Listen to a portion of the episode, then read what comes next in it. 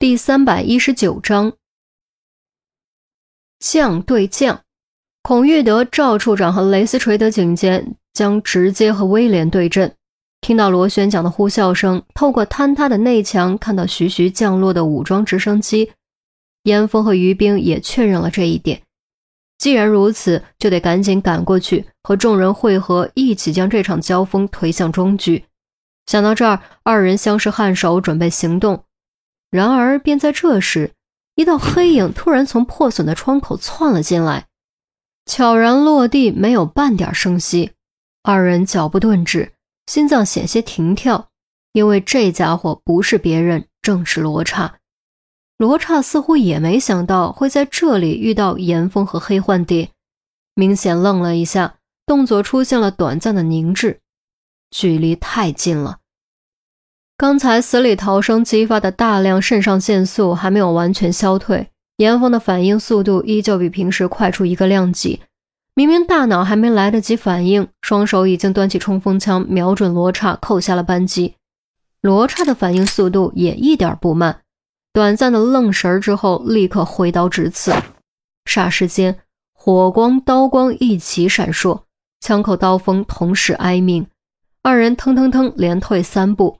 严峰双手酸麻胀痛，微微颤抖；罗刹则虎口崩裂，血流不止。原来就在刚才电光火石的一瞬间，罗刹将刀尖顶在了枪口上，子弹和刀尖来了个真正意义上的正面交锋。罗刹的刀是好刀，劈开子弹不成问题，但劈子弹的受力方向和刀刃垂直，而刀尖顶子弹受力方向和刀刃成一条直线。直接作用于双手，虽然子弹还是被劈开了，但产生的作用力依旧超出了人体的承受极限。不过，对于罗刹来说，这已经是最好的结果。毕竟他也是个人，是血肉之躯，如此近的距离，又是突然遭遇，他可不敢保证自己能躲开子弹，更不敢谈什么刀劈子弹。人眼练到极限，也不可能捕捉到子弹的动态轨迹。他之所以能劈子弹，完全是仰仗多年养成的敏锐直觉和急速的本能反应，以及一定的距离和反应时间。他是杀手，不是表演者，不需要别人的惊叹，他需要的只是杀死敌人，保存自己。而刀尖顶子弹就是当前情况他能做出的最佳选择。好快！严峰心中惊叹，却没有浪费时间在发愣上。立即再次瞄准开枪，MP 五是好枪，枪管的材质非普通枪支可比，刀尖那点面积还不至于炸膛。只要建立火力优势，同样的招数就不可能再次奏效。然而，身为威廉的得力助手，身为前黑暗契约的核心杀手，罗刹的速度还是太快了。刚才只是因为突然遭遇，外加距离太近才吃了亏，现在有了准备。可不会再次轻易吃亏。只见罗刹骤然朝侧面弹出，擦着弹雨，一步冲向侧墙，两步冲向天花板，最后一脚猛踏，借力反扑，长刀朝于兵当头劈落，围魏救赵。严峰大惊失色，却不得不松开扳机，因为此时罗刹已在他和于兵中间，贸然开枪可能会误伤于兵。于冰显然也没有想到罗刹竟然能以这种方式越过严峰，直接攻击自己。再想后退已经来不及了，只能一咬牙举枪瞄准罗刹。这一刻，二人都戴着面具，只不过一张面具后的目光是如此冷漠，另一张面具后的目光则是惊愕中透着决然。枪鸣回荡，刀光落下。一团血花在空中绽放，点点滴滴渐若乱红。一道身影从空中跌落，踉跄跪地，血流如注。惊恐的呼唤声戛然而止，严峰怔住了，于冰也怔住了，因为跌落跪地的是罗刹。罗刹的面具被打碎了一只角，一条深可见骨的凹槽横贯颅外，鲜血淋漓。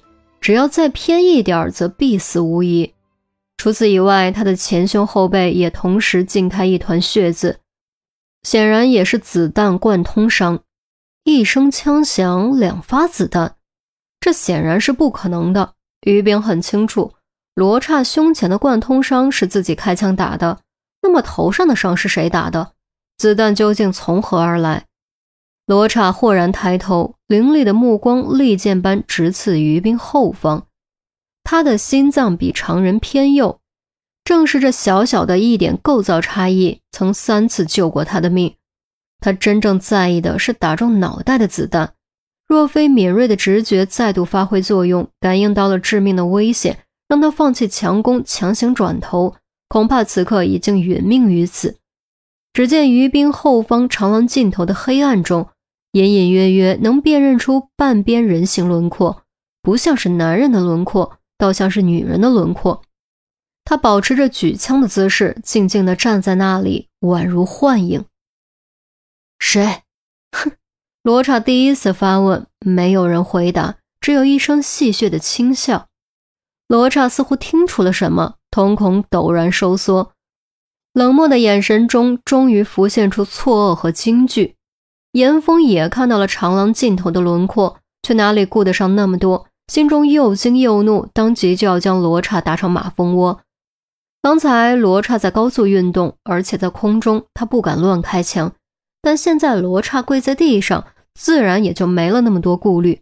谁料受了这么重的伤，罗刹依旧反应神速，豁然转身，长刀直刺，直接卡住扳机，而后顺势起身，长刀穿过扳机，继续向前推，不但彻底将扳机锁死，而且险些将严峰刺穿。要知道，冲锋枪可是挂在严峰身上的，一时间丢也丢不掉。情急之下，收腹侧身，才让刀锋擦着腹部掠过。严峰知道罗刹接下来肯定会拖着冲锋枪横扫，心中也是憋出一股狠劲儿，狠狠一脑门扣在罗刹脸上。罗刹的面具不是木质，而是陶瓷，顿时又碎了一大片，许多碎片都染上了鲜血，可见撞得有多狠。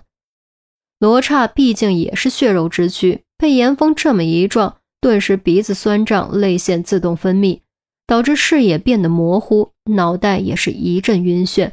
横扫的动作顿时慢了半拍。严峰从来没有遇过如此难对付的杀手，说实话，他真的有点怕了。他很清楚，一旦让罗刹放松，让他缓过劲儿来，不止自己和于冰会有生命危险，其余人也会有生命危险。于是他松开扳机。反利用刀刃卡在扳机里这一事实，将冲锋枪当作扳手，强行压住刀锋，同时另一只手抓住罗刹的脖子，双目瞪圆，宛如发怒的公牛，一声狂吼，脚下发力，凭借自己的身高和力量优势，强行将罗刹拽了起来，推着他一跃而起，从窗户冲了出去。